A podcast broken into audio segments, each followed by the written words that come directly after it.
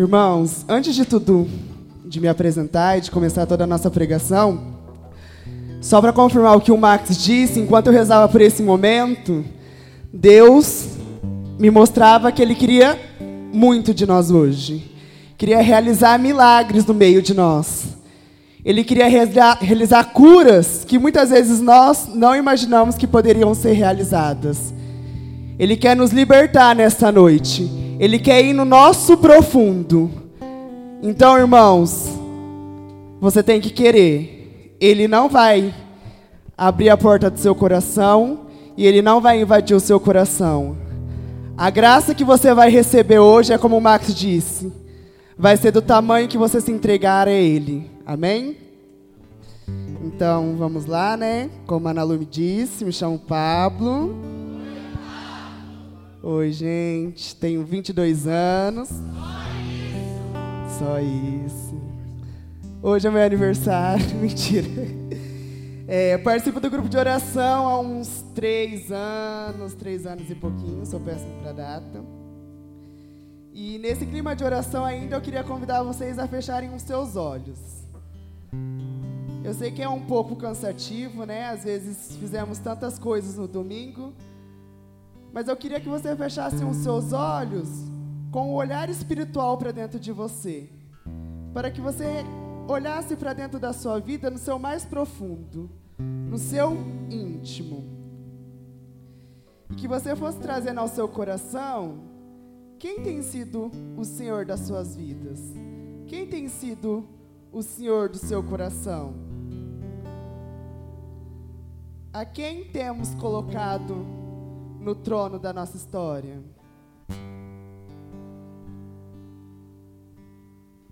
Às vezes é muito difícil de nós mesmos nos responder. Porque muitas vezes colocamos outros senhores sem ao menos perceber, porque o mundo vai nos pregando que tudo é tão normal, é tão normal, é tão normal, e a gente nem percebe quem está tomando conta das nossas vidas.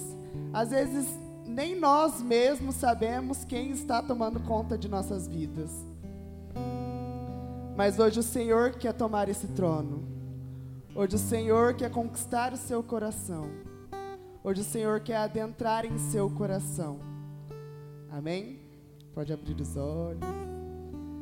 Queria convidar vocês a pegarem a palavra, né? Lá em Marcos, Evangelho de São Marcos, capítulo 1, versículo 21.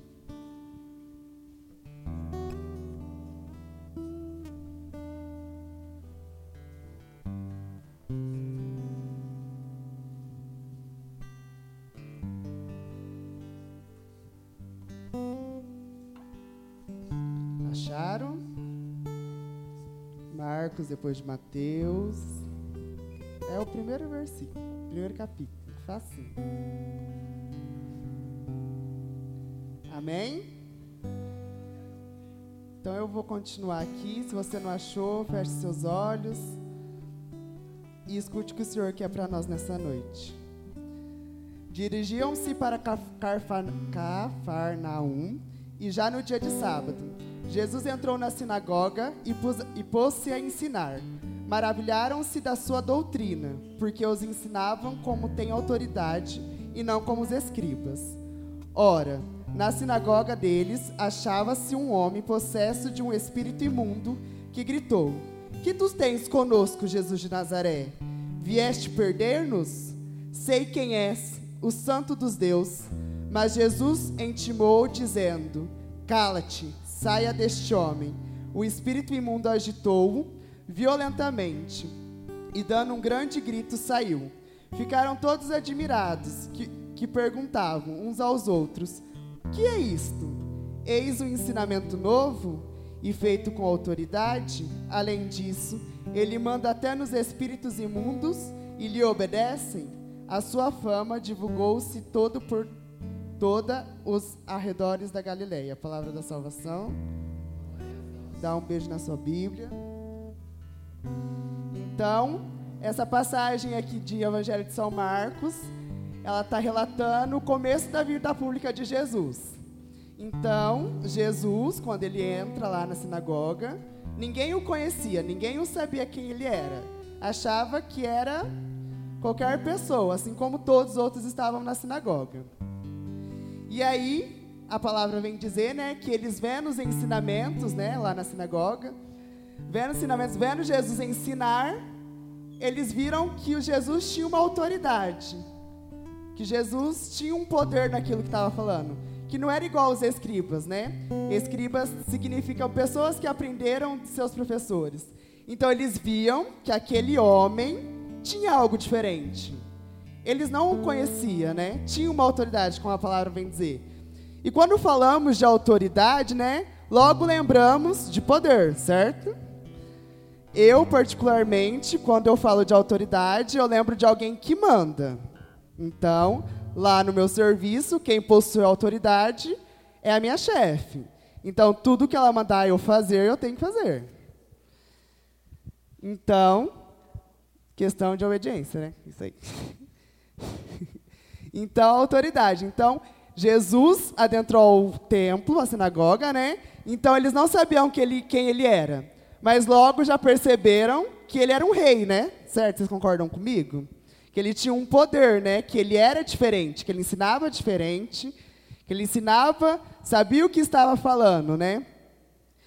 E é isso que ele quer para nós nessa noite. Ele quer tomar o seu trono, ele quer assumir a autoridade de nossas vidas. Esse é o primeiro ponto dessa passagem. Ele quer comandar os nossos caminhos. Ele quer comandar as nossas histórias. Ele quer ser o dono dos nossos corações. E aí, mais para frente, eles vão dizer, né, que tem um homem possesso e tudo mais.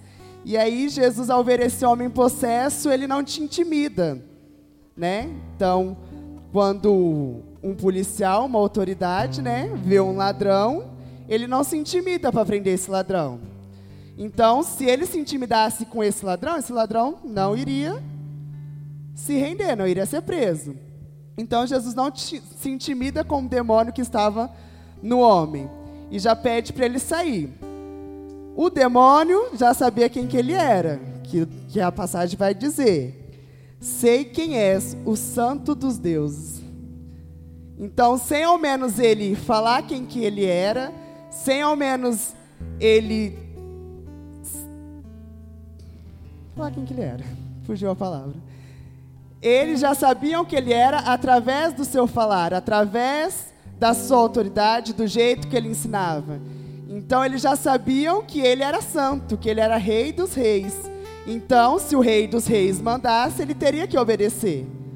Porque não teria como um rei mandar em alguém um seu, servi seu serviçal e ele não obedecer. E aí o demônio se, se revolta, se sai e se liberta do homem, o homem fica livre. E aí, nessa autoridade, nessa ordem que o Senhor dá, assim, é como se fosse em nossas vidas, né? Porque muitas vezes nós não temos esta posição de se impor na frente do pecado, né? Se impor na frente daquilo que nos afasta de Deus. De pegar e falar assim: não, eu não quero. Muitas vezes nós nos deixamos levar, porque nós não temos essa autoridade e nós também não devemos ter.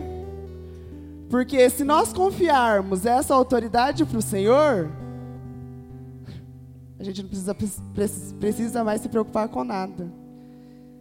Ele vai vir, ele vai nos afastar desses pecados, ele vai vir, ele vai nos purificar,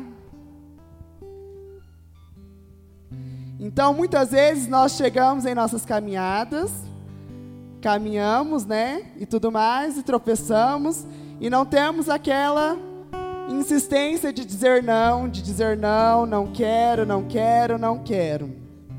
E muitas vezes, muitos anos da minha vida foi assim. Muitos anos da minha vida eu não consegui bater de frente com o pecado. Porque, como eu dizia, o mundo prega para nós que é muito comum. É muito comum você sair, beber, encher a cara, você sair, ficar com 15, 20, você usar droga, é comum. É comum. E esses senhores vão adentrando em tronos dos nossos corações e tomando conta que a gente nem vai percebendo. Eu, assim, antigamente, né? Eu quando minha semana começava a desmoronar, ir para pior, eu simplesmente mandava mensagem para os meus amigos, que no caso não eram amigos, e falava assim: ah, vamos sair. Pegávamos, saíamos sexta, sábado, quinta, do dia que a gente mandava mensagem, enchia a cara, tomava porre como se aquilo fosse normal, como se aquilo iria tirar os meus problemas, como se aquilo iria me satisfazer. E por muito tempo foi assim. Muito tempo foi assim.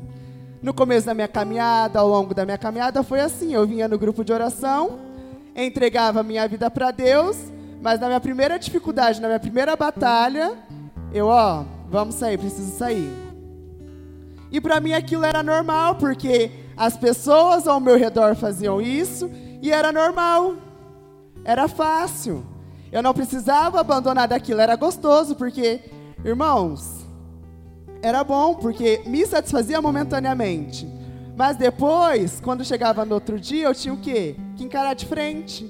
Eu tinha que encarar de frente os meus problemas da semana e os problemas que eu tinha causado por conta dessa bebedeira. Então, ao invés de eu liberar um problema, eu desencadeava vários. E aquilo ia me sufocando, ia me sufocando, ia me sufocando. E aí chega uma hora que você não aguenta mais.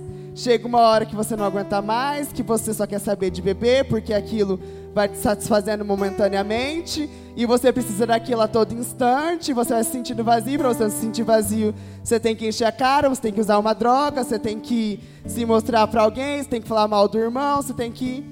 E tá errado, tá errado.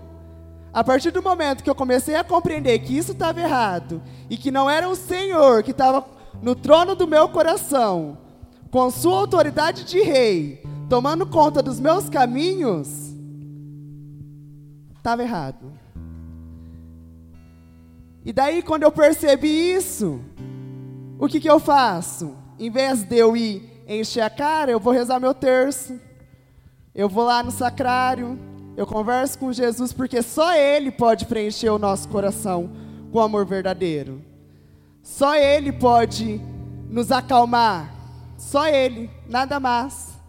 A partir do momento que eu entreguei a minha vida, entreguei os meus sonhos, os meus planos, as coisas começaram a andar na minha vida. E eu partilho assim, alguém está ao meu redor, assim, que a minha faculdade hoje é presente de Deus. E essa faculdade não é para mim, é para ele. Os meus amigos que eu tenho hoje são presente de Deus. Porque se não fossem essas pessoas, se não fosse esse grupo de oração, irmãos, eu não sei onde eu estaria. Eu não sei onde eu estaria. Se não fosse entregar verdadeiramente o meu coração para o Senhor e deixar Ele conduzir a minha vida, irmãos,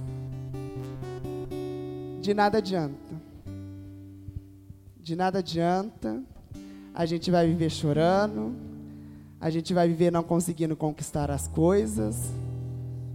O meu serviço hoje é graças ao Senhor. Porque se não fosse Ele, nada disso estaria acontecendo.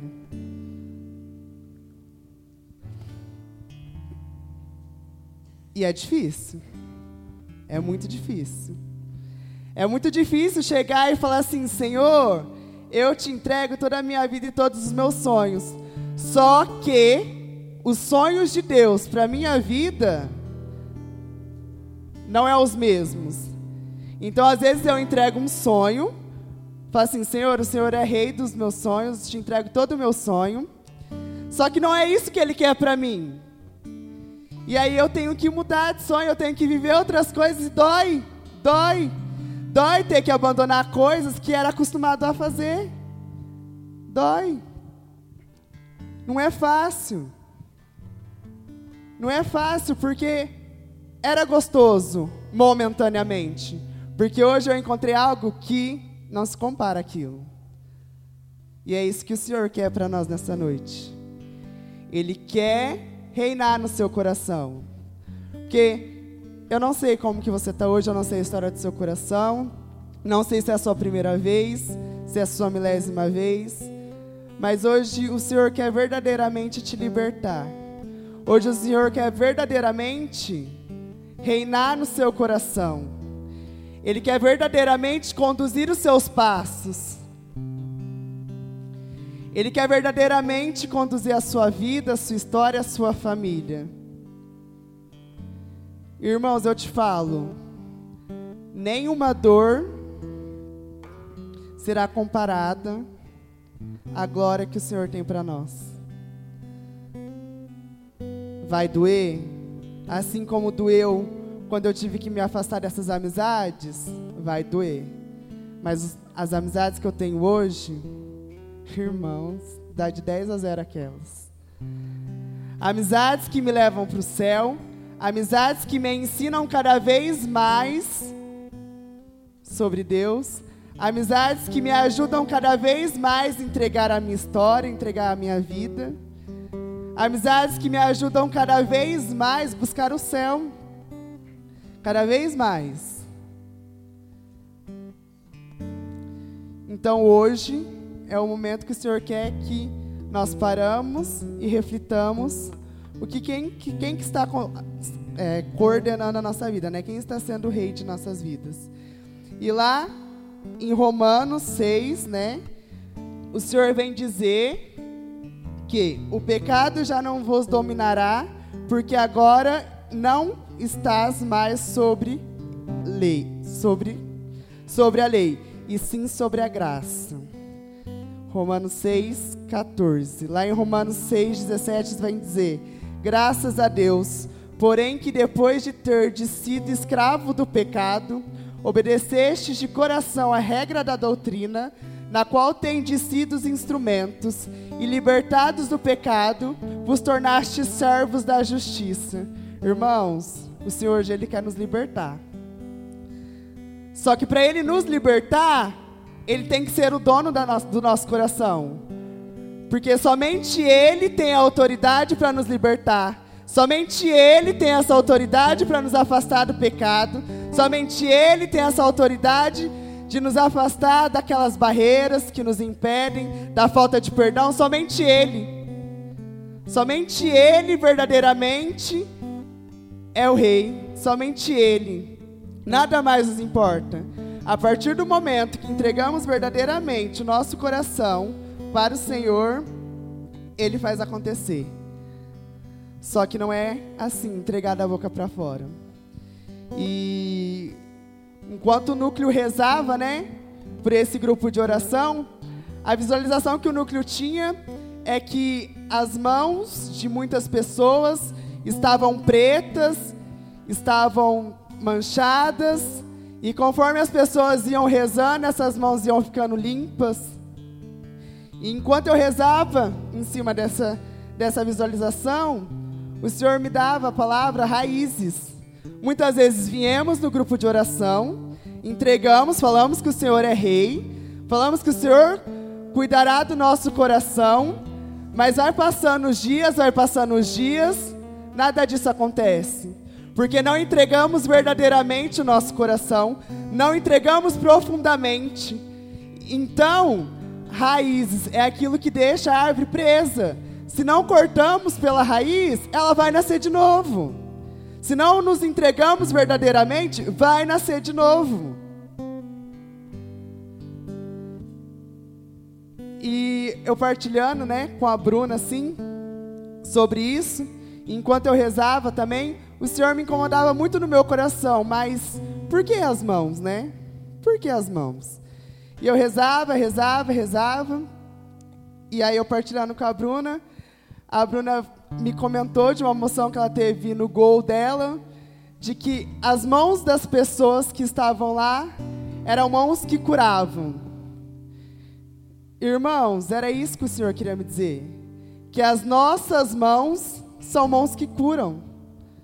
Como vamos curar alguém se estamos com as mãos machucadas, estamos com as mãos manchadas? Se estamos com a mão suja, colocamos uma bermuda branca, o que, que vai acontecer? Vai manchar, não vai purificar, não vai curar. E não é isso que o Senhor quer para nós. O Senhor quer que Ele cumpra inteiramente as promessas dele nessa terra. Ele quer que nossas mãos sejam mãos de cura, mãos santas Mãos purificadas. É isso que o Senhor quer para a nossa noite. O Senhor quer nos purificar, o Senhor quer nos libertar. Então, irmãos, eu queria convidar vocês a fecharem os olhos.